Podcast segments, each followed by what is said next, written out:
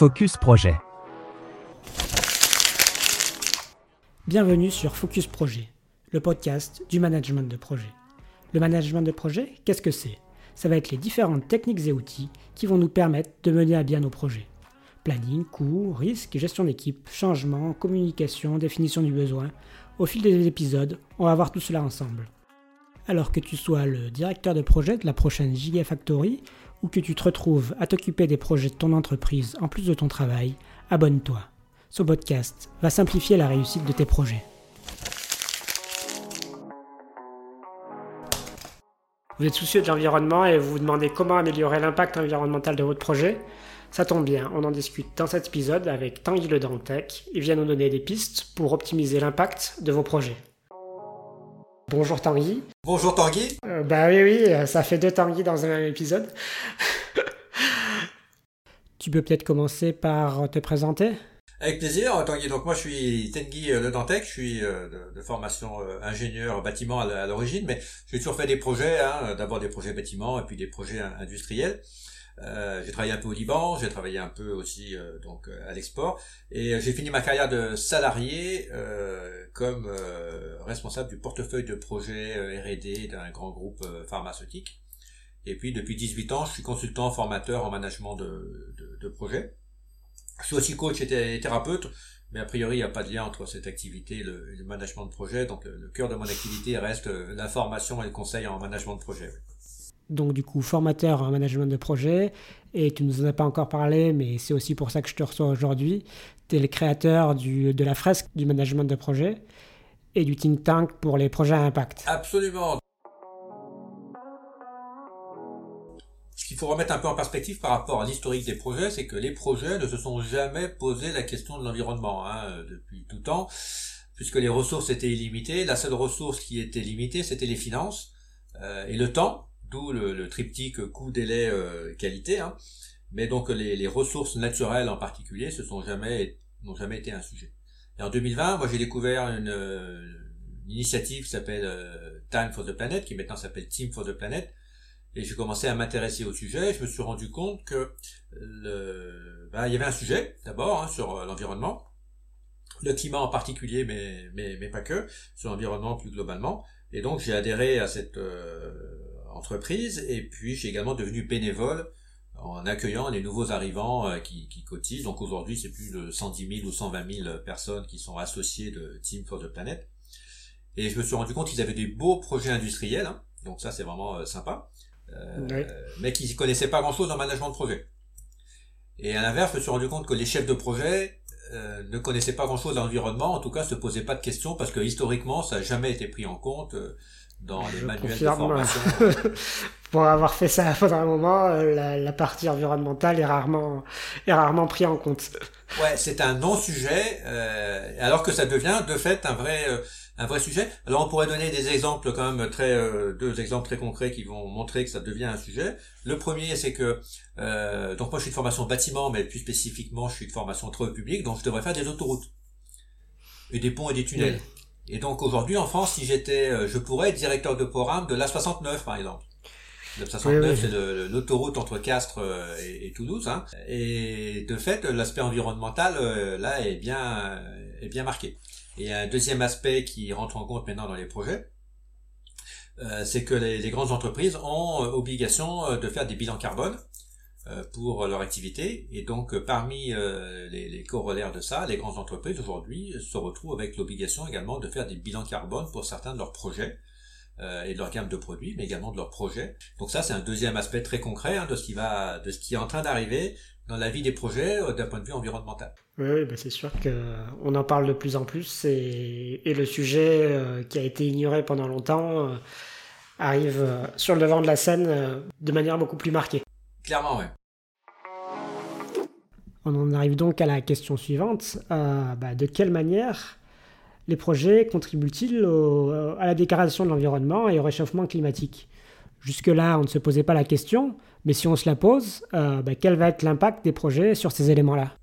Ouais, alors euh, en fait, si on regarde, si on veut le faire un peu provoque, hein, tout ce qui aujourd'hui crée un problème pour l'environnement, c'est le résultat de projet. Comme ça, on a fait simple. Donc les automobiles, il y a quand même des projets automobiles qui sont bien connus. Euh, tous les projets euh, liés au pétrole, gaz, euh, sur le climat sont, sont, liés à ça. les projets d'emprise, donc quoi. Bon après tout ce qui existe de manière un peu concrète dans le monde, c'est le résultat de projets, donc c'est un peu facile de, de, dire ça, mais quand même les, le management de projet a eu un impact comme quoi il a permis d'accélérer très vite le développement industriel. Et donc la conséquence, c'est comme jamais la question de la ressource ne s'est posée, bon, ça a été fait sans aucune limite euh, en prise en compte de ces aspects-là. Donc euh, tous les projets aujourd'hui, la plupart sont des projets à empreinte, c'est-à-dire des projets qui ont un impact négatif hein, sur l'environnement, que ce soit en termes d'émissions de gaz à effet de serre, d'extraction d'énergie, mais également en termes de biodiversité, en termes d'émissions de, de, polluants plastiques. Euh.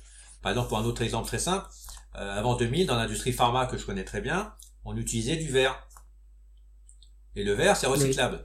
Tout était en verre. Hein. Euh, bah, c'est un avantage, c'est recyclable, l'inconvénient c'est que ça se casse. Et donc on est passé progressivement, pour des bonnes euh, raisons à l'époque, euh, du tout plastique, et du tout plastique jetable. Donc ça a vraiment transformé, les projets ont été Il y a eu des projets de transformation hein, sur comment transformer les process, on utilisait du verre, en projet on utilisait du plastique. Donc il est probable que demain on va faire des projets inverses, comment passer du plastique jetable au verre et utilisable quoi. Pour résumer, tout ce qui est créé, ça vient de projets, et si on ne prend pas le problème en amont, c'est toujours plus difficile de corriger les choses par la suite. Voire on se retrouve à faire des projets pour euh, revenir en arrière sur des précédents projets euh, qui sont allés dans le mauvais sens. Absolument. Et en fait, on s'est jamais posé la question. Je prends l'exemple du recyclable, euh, enfin du plastique à usage unique dans l'industrie pharma. Sans aucun doute, si à l'époque on s'était posé la question, bon, il y a des endroits où effectivement il faut du, jetable utilisable une fois, mais il y a beaucoup d'endroits où on aurait pu continuer sans doute à faire avec des, des, fonctionnements différents. En plus, le, verre, c'est lavable, enfin, c'est stérilisable et tout. Enfin, ça pose des questions, mais en tout cas, on ne s'y est pas posé. Donc, on est parti dans la facilité. Hein. Euh, et tout est, à la, tout, tout est dans cette dimension-là, en fait, euh, euh, dans, dans les projets, parce que c'était pas une question. Bon, maintenant, ça va devenir, ça devient, depuis 2020, c'est quand même beaucoup accéléré, ça, ça devient un vrai, un vrai sujet. Maintenant qu'on a pris conscience de la problématique, euh, ben, comment faire pour euh, prendre en compte l'aspect environnemental dans ton projet et euh, faire en sorte qu'il soit le meilleur possible? Ouais, c'est une vraie question, hein. c'est vraiment une vraie, une difficile question. C'est c'est bien de, c'est bien de se poser la question, mais quelles sont les réponses? Non, non, c'est vraiment, d'abord c'est pas simple, c'est une question que se pose. Alors, alors les, actions qu'ils font, d'abord ils font des actions de sensibilisation, par exemple ils vont faire des fresques du, du climat, hein, avec en interne ou en externe. Donc les fresques du climat, c'est une approche pédagogique qui permet de sensibiliser aux enjeux climatiques, aux impacts des gaz à effet de serre sur le climat, sur la hausse des températures. Et l'actualité aujourd'hui, hein, si on regarde l'actualité euh, tous les jours, euh, on voit bien qu'il y a quand même des impacts climat qui sont euh, pas tout à fait anodins. Enfin, il se passe quand même des choses. Oui, non négligeables. donc là, c'est pas négligeable, non vraiment. Hein, ça, on voit qu'on touche, on commence à toucher un peu le dur et on est qu'à un et demi euh, degré, euh, enfin un degré et demi d'augmentation euh, par rapport à la norme C'est que le début. Ouais, c'est que le début et au-delà de 2 degrés, on sait pas très bien comment ça va se passer. Donc le, on parle de 3-4 degrés dans le pire scénario. Donc voilà, il y a quand même des questions qui, qui se posent. mais la fresque du climat, elle est bien, mais c'est d'abord très orienté sur une seule donnée qui est le climat. Hein. Ça prend pas en compte le plastique etc. Les, polluants, euh, enfin beaucoup moins, euh, et, c'est souvent un peu frustrant parce qu'il n'y a pas de moyen de passer à l'action. Clair, enfin, c'est pas c'est pas trop fait pour ça. Donc euh, la, fresque du management de projet, elle a pour c'est un outil pédagogique, hein, mais elle a pour objectif de donner aux, chefs de projet d'abord une vision globale des neuf limites planétaires, enfin des neuf frontières planétaires qui peuvent être concernées dans un projet, et puis de passer à l'action en définissant un certain nombre d'actions concrètes. Alors, ça va pas sauver les chefs de projet individuellement, ils vont pas sauver la planète. Hein. Est-ce que, est-ce que quelqu'un peut sauver la planète individuellement? Ben, je, je crois pas, à moins que Superman débarque un jour avec euh, sa kryptonite euh, derrière lui, mais sinon je crois pas. Euh, donc non. Par contre, ils peuvent tous avoir une action individuelle, et en tout cas, l'exemple type, c'est avant ils se posaient pas de questions, maintenant s'ils s'en posent avec leur équipe, et c'est le but, la fresque du management de projet de cette sensibilisation. Donc ça c'est un premier outil qui est intéressant. Euh, c'est de, se poser des questions sur ce qui pourrait être fait. Euh, typiquement, améliorer l'éco-conception, euh, euh, demander aux fournisseurs d'avoir aussi des démarches vertueuses, hein, comme le fait l'assurance qualité en demandant à ses fournisseurs d'être euh, certifiés ISO, ISO qualité, par exemple, en faisant produisant des, des, produits qui soient plus facilement réparables ou en prévoyant des cycles de recyclage plus faciles. Donc il y a quand même pas mal de, de choses à faire, mais il faut l'intégrer. Il faut se poser la question. Euh, et donc pour ça, ils ont besoin d'être sensibilisés et formés aussi. C'est une grande question de la plupart des chefs de projet. C'est euh, bah, les neuf frontières planétaires, ils savent pas ce que c'est. Euh, un bilan carbone, ils savent pas ce que c'est. Donc ils, ils, savent rien. Donc on est aujourd'hui dans la phase pour les projets de sensibilisation et de formation. C'est ça aujourd'hui l'action prioritaire à faire. C'est de, de, comprendre un peu les, ce qui se passe, les différentes données, sans être un expert, hein, mais de, de, de mettre un pied dedans. C'est ça l'action numéro un pour les chefs de projet, c'est ça. Donc à la fois pour eux, je suppose, et pour euh, leur équipe. Absolument. Donc euh, les communautés projets, hein, ça marche aussi pour les communautés de PMO, les communautés de formateurs internes, management de projet, pour des exemples euh, récents. Euh, oui, ça marche. Donc on est vraiment dans la phase sensibilisation, formation pour comprendre. Et donc le deuxième outil, effectivement, c'est une formation hein, pour expliquer ces éléments-là aux chefs de projet. La fraise, c'est pour sensibiliser, la, formation, c'est pour aller un peu au-delà. le, c'est la première étape. Et puis après viendront le, les, aspects actions plus opérationnels. Alors j'ai toujours tout de suite géré l'objection, euh, oui, mais les sponsors ne seront jamais d'accord. C'est ce qu'on me dit souvent. Hein. Je pense que de plus en plus, ils vont plus avoir le choix. Absolument. Donc alors, il y a deux aspects. Euh, le, premier aspect, c'est que c'est comme les budgets. Hein. Si vous les demandez pas au sponsor, il va pas vous les donner, quoi. Hein. C'est une phrase que j'aime bien, mais ça c'est la vraie vie des projets. Hein. On me dit, euh, j'ai une variation dans mon projet, j'ose pas demander de l'argent à mon sponsor. Bah, ça, c'est des clients normaux, des chefs de projet normaux, on va dire. Si vous ne demandez pas au sponsor, le budget, il vous le donnera pas. Hein. Ça, c'est un truc de base. Et c'est pareil, si vous mettez, vous essayez pas de mettre en place euh, des enjeux, les indicateurs environnementaux, par exemple, qui est une, une autre façon hein, de, de, passer à l'action, c'est de mettre en place un certain nombre d'indicateurs euh, environnementaux euh, en dehors du QCD. Bah, si vous n'essayez pas, il va pas l'accepter, le refuser, puisque vous lui demandez pas. Donc voilà, il faut, faut, faut, y aller. Quoi. Après, il refuse, c'est autre chose mais ils vont y venir aussi. D'après ce qu'on a discuté, je comprends un peu qu'il y a deux aspects sur cet aspect environnemental. Un premier aspect qui va venir du projet en lui-même, donc de l'impact du projet, mais un second qui est de faire attention à ce que ce que l'on crée euh, va avoir le moins mmh. d'impact possible aussi. En somme, faire attention à ce que le produit qu'on crée ait le moins d'impact possible aussi. Mmh. C'est bien ça les deux aspects. Oui, c'est ça. Bah ouais, c'est vraiment ça. Moi, j'ai toujours un peu une question que je me pose, c'est à quel moment un projet devient vertueux. Tu faisais un peu la différence au début euh, entre les projets à impact et les projets à empreinte. Euh, j'ai toujours un peu l'impression que même les projets à impact euh, vont avoir une empreinte qui est non négligeable. Donc, comment faire la différence entre les deux? Ouais. Alors, en fait, la frontière n'est pas si nette que ça. Si on redéfinit les deux, moi, j'appelle projet à empreinte les projets classiques qui ont une empreinte, alors qu'on dit empreinte euh, gaz à effet de serre, une empreinte sur le sol, une empreinte sur la biodiversité, une empreinte sur la pollution, euh, les, les, en fonction des neuf euh, frontières planétaires. Effectivement, dès qu'on fait quelque chose, en résumé, quand même, on a une empreinte, quoi. Hein. ça, forcément, sauf à vivre comme des Robinson Crusoe, donc tous les projets ont, ont une empreinte. Mais donc ça, c'est les projets classiques, on va dire. Et puis il y a des projets qui sont faits spécifiquement quand même euh, pour dont la volonté est euh, la, volonté première est euh, d'améliorer l'environnement. Et donc on va là on parlera de projets impact, ce sont des projets de type force de planète par exemple, mais pas que. Il y a une école qui vient de, de se monter là dans une école pour faire des chefs de projet, former des chefs de projet impact. Hein. Donc ça c'est des découverte récente que, que ça que ça existait. Euh, après, la frontière entre les deux, même un, projet impact qui consiste à, à, réduire les plastiques, les résidus de plastique euh, à 0%, euh, bah, de toute façon, ça va utiliser des ressources, ça va utiliser de l'énergie, donc euh, ça a une empreinte. Après, c'est une question de bénéfice. donc, d'un autre côté, les projets à empreinte qui sont des projets qui ne posent pas de questions. De l'autre, les projets à impact qui sont des projets qui ont une empreinte mais qui ont la volonté d'améliorer l'environnement, hein, quand même, c'est ça la finalité. Et puis au milieu, bah, il y a un continuum euh, euh, plus ou moins vertueux euh, de, tous les projets existants et en cours, quoi. Donc, ouais. C'est pas si carré que ça. On est d'accord. Pour finir et pour aller plus loin, pour les gens qui veulent bah, améliorer leur leur impact sur leur projet, euh, de ce que j'ai compris que tu leur conseillais, bah déjà de sensibiliser, de former, euh, peut-être d'autres euh, d'autres outils qu'on peut leur proposer. Pour l'instant, les deux le, les deux outils principaux, parce que après c'est tellement spécifique en fonction du type de projet, donc il faut d'abord qu'ils se sensibilisent et qu'ils se forment, et puis après il y a des l'idée c'est de passer des actions, mais les actions vont être tellement particulières.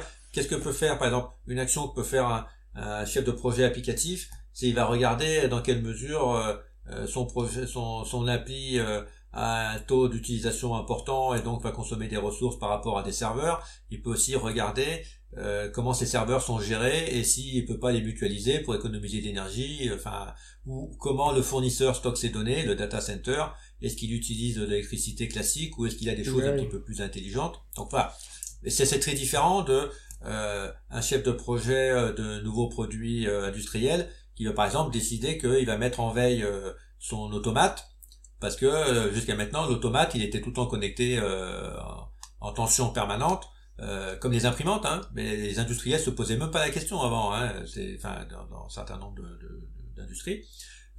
Et donc là une des actions c'est effectivement est-ce que je peux mettre une fonction veille ou une fonction arrêt et puis du coup, je regarder comment je peux remettre en production euh, mon, mon, appareil rapidement, euh, tant qu'il met deux heures à chauffer ou à se remettre en configuration. Euh, c'est très très varié, mais euh, en fait, ça va être poussé par euh, les par, les par l'extérieur, enfin par l'environnement. Parce que c'est un point qu'on n'a pas abordé, mais pourquoi est-ce que les gens vont changer dans les projets? C'est pas parce qu'ils vont avoir tous une révélation un matin en se levant en se disant Alléluia faut que je fasse des projets plus vertueux.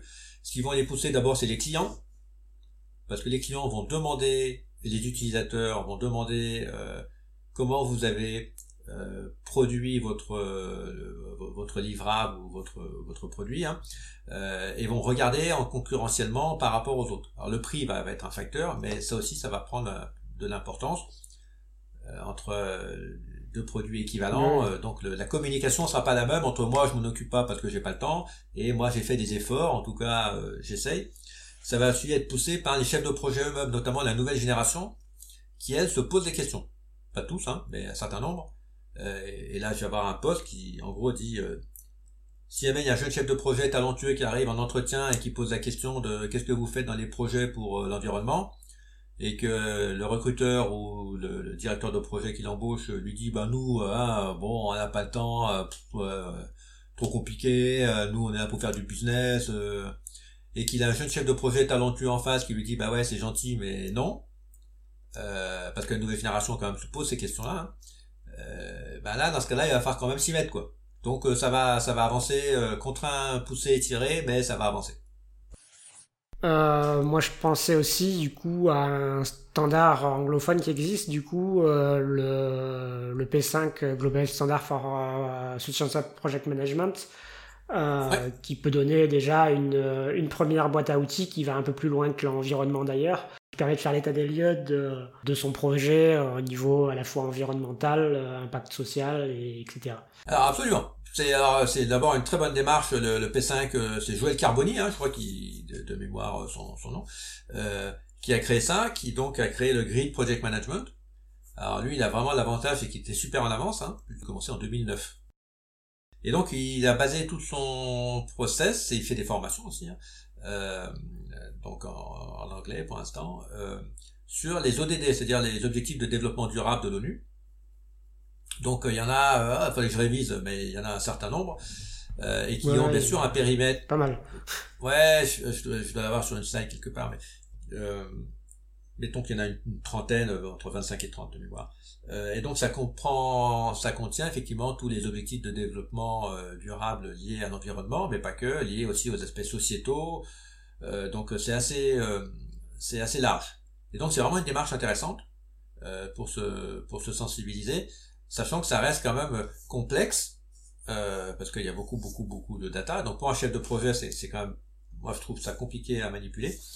Euh, et nous, avec le think tank là dont on parlait au début, qui a, qui a travaillé sur la charte du, du management de projet impact, on est parti sur une approche plus récente, euh, qui, a, qui, a, moins de 10 ans, qui s'appelle les neuf frontières planétaires, qui a été développée par le Stockholm Research Center, euh, qui liste en fait les neuf frontières planétaires qu'il faut pas dépasser que si on les dépasse pas, on est assez confiant puisque en gros on sait que ça va bien se passer, notre futur va bien se passer. Euh, et si on les dépasse, ben on sait pas très bien parce que euh, on, sait, que ça va pas si bien se passer que ça, quoi. ouais, bah, on, ne sait pas en fait. Donc, on, ça veut pas dire que si on passe la limite, c'est la cata. On sait juste que si on passe la limite, on sort de la zone où on, a une vision à peu près contrôlée de ce qui va arriver. Et donc, on rentre dans une grande zone d'incertitude. Et donc, c'est neuf limites. Il y a le climat dedans. Il y a la gestion de l'eau, qui est aussi un élément intéressant. Euh, pour les chefs de projet. Il y a la gestion des nouveaux entrants, c'est-à-dire de la pollution plastique, hein, qui est un troisième élément intéressant pour les, les, chefs de projet. Donc nous, ça nous semble plus appréhendable, les neuf euh, frontières, que euh, les, les 25 ODD qui sont un peu plus larges. Mais c'est vraiment une approche intéressante et très très complémentaire et très précurseur pour le coup.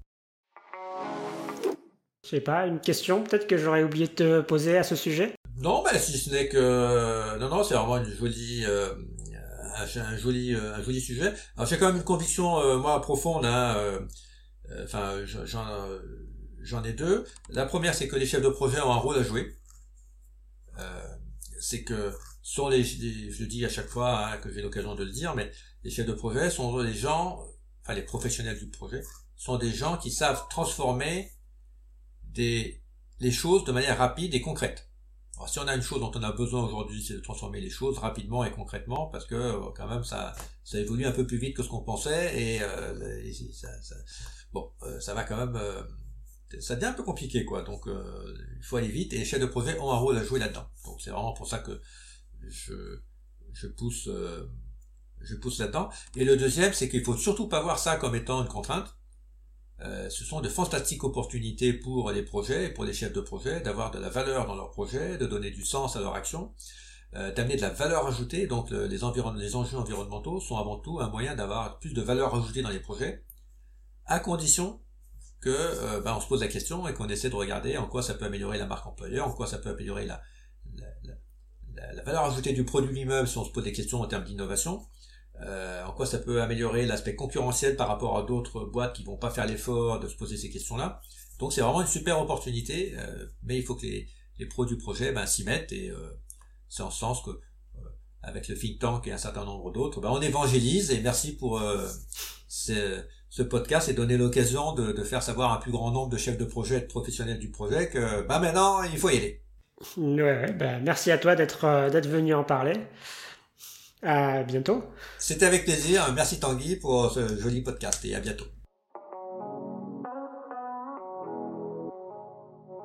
Vous pouvez retrouver Tanguy Le Dantec sur LinkedIn. Pour vous faciliter la tâche, je vous mets le lien de son profil dans la description. J'espère que cet épisode vous aura convaincu de prendre en compte les aspects environnementaux dans les projets et qui vous aura donné quelques éléments pour pouvoir le faire. N'hésitez pas à venir discuter de ce sujet, l'environnement au sein des projets, sur LinkedIn. Cet épisode vous a plu? Abonnez-vous à Focus Projet et partagez cet épisode à votre chef pour le convaincre de prendre en compte l'aspect environnemental.